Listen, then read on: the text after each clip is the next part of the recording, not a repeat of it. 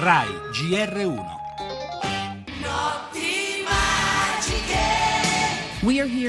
Siamo qui per annunciare capi d'accusa e arresti, il risultato di un'inchiesta durata molto tempo che ha svelato casi di corruzione e frode ai vertici del mondo del calcio internazionale.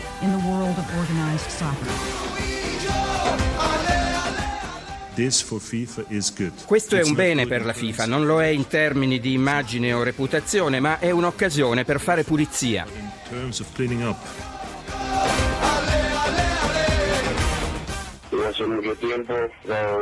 Dicevano che ero un pazzo e oggi l'FBI ha scoperto la verità. Voglio vedere se Blatter vince le elezioni. Gli americani hanno fatto un lavoro impeccabile, li hanno smascherati. Sono bugiardi.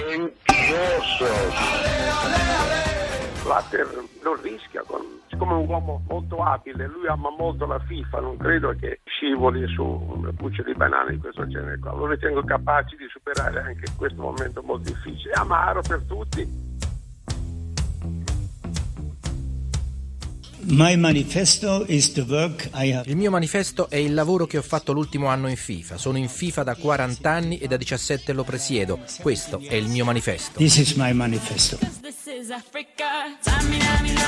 Il manifesto di Blatter alla vigilia del ciclone giudiziario che si è abbattuto sulla FIFA. Blatter che rimane in corsa per il quinto mandato da presidente della Federazione Internazionale di Calcio. Le elezioni sono fissate per domani, ce la farà, dice l'ex patron del calcio italiano Matarrese, ma il sostegno non è corale. Poco fa la Federcalcio britannica si è unita alle richieste di rinvio della UEFA. Del resto, da tempo Blatter era oggetto delle critiche del presidente Platini e di quelle di un altro grande ex calciatore Maradona. Abbiamo sentito la sua reazione alla notizia dell'inchiesta FBI. Indagini accurate, durate anni, ha chiarito con fermezza il ministro della giustizia americano Loretta Lynch, mentre il portavoce FIFA De Gregorio tenta di trovare un faro da seguire nella tempesta, l'occasione di pulizia interna. Sullo sfondo i sogni traditi di milioni e milioni di persone che in tutto il mondo si ostinano a pensare che il calcio, nonostante tutto, sia il gioco più bello del mondo.